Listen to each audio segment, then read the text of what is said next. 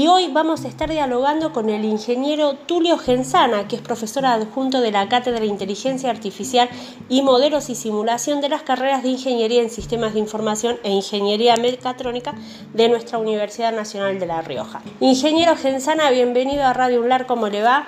Gracias por atendernos. Hola, Gabriela. Hola, buenas tardes, ¿cómo están? Gracias. Gracias a usted. Y en esto de de las aplicaciones de las herramientas tecnológicas, siempre uno piensa en la inteligencia artificial y la escucha, como hablábamos hace un rato, más de, ciencia ficción y sin embargo la cosa no es así. ¿Qué es la inteligencia artificial, ingeniero? Bueno, sí, en verdad que lo, que primero llegó a la gente fue la ciencia ficción, fueron las, películas, las series, pero es un poco más simple que eso. En principio lo que se busca cuando se habla de inteligencia artificial es utilizar las máquinas, las computadoras, que es lo que uno más tiene el día a día, para, para resolver problemas de una forma no tan como máquina, digamos, sino tratar de que la máquina resuelva, nunca va a dejar de ser una máquina, pero tratar de que resuelva utilizando mecanismos o formas de pensamiento más parecidas a la de un ser humano. Es decir, que ante un mismo problema en donde una máquina que solamente tiene capacidad de cálculo hubiera enfrentado el problema de una manera, lo que se busca con estas técnicas es resolver la misma situación pero empleando mecanismos más parecidos a los que emplearía una persona. Aunque siempre atrás hay una máquina que, que lo resuelve. Y esto, ¿cómo sería, por ejemplo, eh, como dice el título de la conferencia, la ciencia de predecir el futuro con reglas del presente y datos del pasado? ¿Qué podemos predecir con la inteligencia artificial? ¿Existe esta posibilidad de predecir terremotos, de predecir catástrofes o de predecir una pandemia como la que estamos viviendo? Bueno, sí, diría que sí, en general sí y todo está en función de los datos con los que uno cuenta. Digamos, nada, nada es mágico, sino que lo que se pone es una gran cantidad de datos en la computadora. Sabemos que las computadoras tienen capacidad de cálculo y de resolución mucho más eficiente que un ser humano. Entonces, lo que se pone en esas máquinas es el esfuerzo por, por analizar, por calcular, por, por predecir. Y entonces ya no, ya no es algo tan mágico, sino que es algo que usa en base a estadísticas, pero las máquinas tienen la posibilidad de hacerlo muy rápido, muy preciso y lograr resultados bastante consistentes. Para predecir una pandemia, por ejemplo, habría que haber tenido información de cómo, cómo se sucedieron todas las pandemias anteriores. A veces lo que no hay es información histórica. Entonces hubiera sido más difícil predecirla, creo que fueron muy pocos o tal vez ninguno el que logró predecirla con, con herramientas científicas, ¿no es cierto? Pero ¿dónde está la dificultad? En que no había antecedentes para poder predecir eso. Ahora, si usted tiene datos sobre eh, la cantidad de enfermos, o la cantidad de camas, o la cantidad de médicos, o un montón de datos, puede predecir, por ejemplo, si el sistema puede colapsar o no. Eso ya es más fácil de predecir porque hay más datos atrás que puedan respaldar una decisión. algo que también podría ser una persona, digamos, si se sienta a analizar todos esos datos. La ventaja de hacerlo con computadora es que lo hacen mucho más rápido, mucho más preciso y a veces también se puede llegar al punto en que empiezan a aprender de sus errores, empiezan a modificar el esquema de razonamiento en base a sus propias fallas y sus aciertos. Entonces ahí ya nos encontramos como en un grado más avanzado de este este mero cálculo de datos y ya es lo que hoy se entiende más como data science o, inteligencia artificial, en donde la misma máquina empieza a aprender y decir, no, hubo una predicción que fue equivocada, bueno, hay algo que corregir y entonces se produce ahí como un ciclo más, más un poco más mágico, digamos. En esto de, de lo mágico y volviendo a la cuestión como media de ciencia ficción que que tenemos todos pensando en los robots, en que las máquinas van a dominar al ser humano. ¿Es posible que esto pueda llegar a suceder en un futuro lejano o no muy lejano? bueno, pasa mucho por la responsabilidad de quienes estén a cargo de todo este proceso, ¿cierto?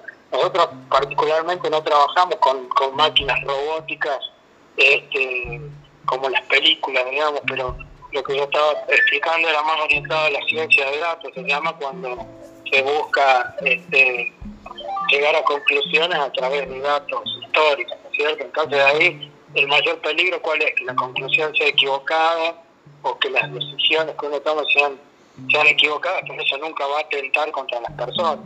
Lo otro es un poco más de ciencia ficción, pero bueno, los que fabrican eh, máquinas robóticas tienen en cuenta, ¿ves? Y va a quedar un poco en manos de los gobiernos, de las empresas, de, de los dueños de esas tecnologías, la responsabilidad con la que lo hagan. Bien, esto por ahí insistimos porque es, tan fuerte hoy escuchar inteligencia artificial e incluso en trámites que uno hace eh, cotidianamente como eh, averiguar cosas en, en la página de ANSES, sabemos que hay una inteligencia artificial detrás de eso, pero nunca entendemos qué significa. Y esto es un poco lo que sucede. Sí, lo que sucede en esos casos es que usted está... Eh, siendo atendido por una máquina, pero la máquina tiene, por ejemplo, la capacidad de escribir o de mantener un cierto diálogo este, como si pareciera una persona.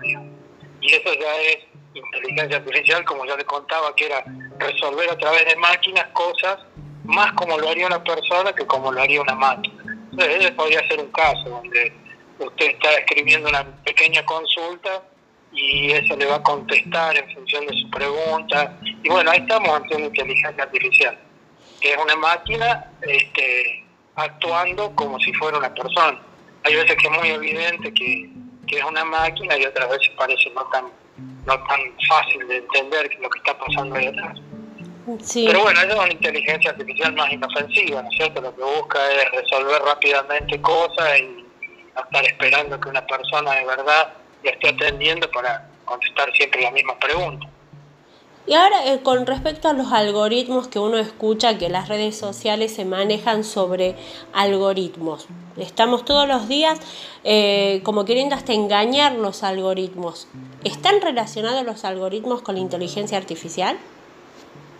Y sí, los algoritmos eso lo que hacen es, en base a la gran cantidad de datos que recopilan las redes sociales sobre nuestro accionar sobre nuestras decisiones, ya pueden intuir incluso las redes sociales si alguien le va a poner me gusta o no a una publicación en base a lo que hicieron un montón de personas antes que nosotros que tienen similares gustos, características, condiciones que ellos conocen. En verdad no analizan a las personas como individuos, sino el comportamiento general de los grupos, digamos. Pero si ya saben que tanto usted como yo pusimos me gusta a una publicación de inteligencia artificial, cuando haya una publicación que usted le ponga me gusta, no importa de qué sea, es muy probable que yo también eh, le pueda poner me gusta. Y en base al estudio ese, y en vez de ser de dos casos, es de muchos usuarios de redes sociales, es donde empieza una, una máquina, porque ya no hay personas atrás, a entender la forma de elegir los me gusta o no me gusta de cada persona en particular sin conocerla personalmente, ¿me entiendes? Entonces la máquina es como que va analizando el comportamiento de mucha gente, todo, todo esto está basado en tener mucha cantidad de datos y hacerlo en un tiempo bastante rápido, dos características que cada vez las computadoras tienen más, más disponibles, y entonces pueden las máquinas intuir o inferir o calcular un comportamiento que pareciera muy inteligente lo que están pensando y en realidad es que están usando datos del pasado para entender y comprender incluso intuir lo que va a pasar en el futuro. Nada más que eso. Nada más y nada menos que eso. Ahora, profe eh, también en estos tiempos uno no solo escuchó hablar de la inteligencia artificial sino de la inteligencia emocional como dos cuestiones totalmente antagónicas. ¿Y existe alguna antagonía realmente entre la inteligencia emocional y la inteligencia artificial para la sociedad? Ah, qué pregunta para un profesor. no lo sé. Eh, sé que son cosas totalmente opuestas y distintas. ¿no? La inteligencia artificial es un nombre como que en un momento se pensó en otro distinto que hubiera sido, por ejemplo, eh, pensamiento computacional, nada que ver con inteligencia artificial, pero el objetivo era el mismo, era ponerle el nombre a una tendencia que venía de decir, bueno, hacemos las computadoras de otra forma, no solo estén todo el día analizando todas las posibilidades, sino que empiezan a descartar más rápidamente lo que no, no sirve, como si fueran una persona, un ser racional. Ahora, hoy empieza a ver lo que se llama, hoy no, porque ya de hace unas décadas también, las máquinas emocionales. Es mm. decir, máquinas que logran descubrir emoción. Por ejemplo, usted escribe un comentario en Twitter muy enojada y hay una máquina que puede detectar que usted estaba enojada o al revés, puede detectar que usted estaba con un estado de ánimo eh, favorable. Ahora, ¿cómo lo hacen eso? No es que en realidad detecten las emociones de las personas, sino que comparan lo que usted hizo con una gran cantidad de datos. Entonces tienen una gran cantidad de frases, oraciones o expresiones que denotan contrariedad, digamos, y una gran cantidad de oraciones y expresiones que denotan eh, a favor de algo. Entonces, cuando analiza lo que usted puso en un Twitter, no es que está analizándole sus pensamientos, sino que está comparando sus oraciones con una base de datos muy grande y en función de eso, ah, usted está pensando a favor o usted está pensando en contra, ¿entiende? Entonces, en verdad no está midiendo su emoción, está comparando su, su texto, su oración, con una base de datos muy grande donde las oraciones ya estaban preclasificadas en oraciones a favor, en contra y neutras, si quiere. Bueno, entonces tampoco era tan inteligente. Lo que hizo fue analizar muy muchos datos y decir, bueno, lo que usted escribió se parece más a, a blanco o a negro. Listo, eso es todo pero como hoy lo pueden hacer muy rápido y evaluando gran cantidad de datos, parecería que una computadora le analiza su emoción, en función de su emoción le puede volver a responder otra cosa y eso es lo que empieza a aparecer ya en la realidad como algo que antes era más de, las películas. Sí. Pero la máquina nunca va a tener emoción, eso está garantizado. Eh, lo que puede saber es intuir una emoción del otro y en función de eso sostener un, un estado, un análisis o una respuesta, si se quiere, incluso. Bien, y ahora, eh, sí, y esto me hace pensar en, en, que, bueno, nos estamos moviendo como sociedad globalizada en base a datos y la inteligencia artificial la está usando a esa, digamos, movida. Para usted, ¿cuáles son los pros y cuáles son los contras de tener tantos datos dando vueltas por el mundo y qué es lo que va a pasar con nosotros como individuos. ¿Hay posibilidad de que nuestras individualidades se, vean como atacadas? Yo pienso que el lado bueno siempre me gusta pensar primero en lo, en lo positivo y lo negativo.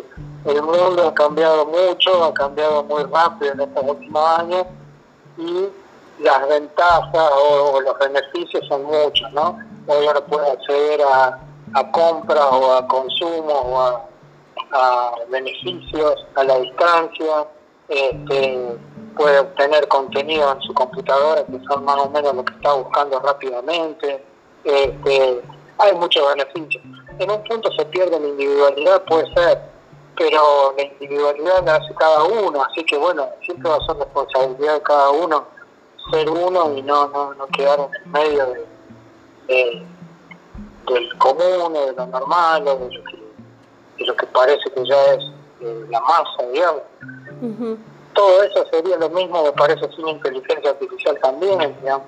Lo que ha adelantado la inteligencia artificial es poner en manos de quien lo necesite herramientas para decidir mejor y más rápido. Para mí ese es el gran aporte que tiene Después, cómo lo usa cada uno, bueno, cuando uno en una red social tiene que saber que todo lo que ponga este, es usado, es usado. En su contra o en su favor, bueno, no sé, depende. Eh, yo diría que en su favor, pero bueno, también hay, hay muchos que dicen, cada vez que estás usando algo gratis, estás pagando con tus datos, estás pagando con tu información, estás pagando con lo que vos compartís. Eh, es un costo que bueno, uno tiene que saber, tiene que cuidar, mantener su privacidad y no decir más de lo que quiere decir. No sé si me fue un poco en la pregunta, me parece que sí. Sí. Ser porque la verdad todos estamos como cada vez más eh, dando datos sin darnos cuenta y, quizás estamos como hasta perdiendo esto de, de, la intimidad, que es a lo que siempre hemos aspirado los seres humanos un poco a protegernos puertas adentro. Bueno, eso es una responsabilidad individual que hay que sostener cada día con más fuerza. Cuidar la privacidad ya no es solo cerrar sus ventanas este, en el ámbito privado, es también este, cuidar lo que uno publica, saber que lo que uno publica es público y, eso puede ser utilizado en cualquier sentido. ¿no? Eh, las redes públicas, bueno, las redes sociales son espacios públicos donde hay un cierto manejo de la privacidad, pero hasta que es peligroso confiar demasiado en que esto lo publiqué privado, entonces no lo va a ver nadie, ojo, porque también es que eso a veces es vulnerable. Así que eso es una responsabilidad, responsabilidad individual que no hay que perder, no hay que, hay que confiarse ni en las redes sociales, ni en sus dueñas, ni en, sus, en quienes las dominan, digamos. Así que bueno, teniendo en cuenta eso, hay que actuar en consecuencia, digamos, ser cuidadoso con lo que uno comparte. Pero esa acción de la inteligencia artificial, digamos, son cosas que van más allá, así como cuando uno abre la ventana también queda expuesto en un sentido, acá también. Sí, así es. Bueno, profe, te agradezco este tiempo que ha tenido para Radio Unlar, para Solo sé que no sé nada. Y vamos a seguir en contacto porque la inteligencia artificial nos va a estar convocando continuamente para saber justamente todas las aplicaciones que van a estar realizándose y cómo desde nuestra universidad están trabajando en ello. Bueno, le agradezco con todo gusto cuando, cuando necesiten, eh, nos pueden contactar y les podemos contar lo que hacemos o lo que vemos que esté pasando o lo que pueda ser de, su interés. Así que con todo gusto nos comunicamos. Bien, hasta aquí la entrevista con el ingeniero Tulio Gensana, docente de nuestra universidad. Y no se olviden, para escuchar la entrevista pueden realizarlo nuevamente en radiounlar.com.ar, eh, la página unlar.edu.ar y en Spotify, en Solo sé que no sé nada, también estamos con nuestro podcast.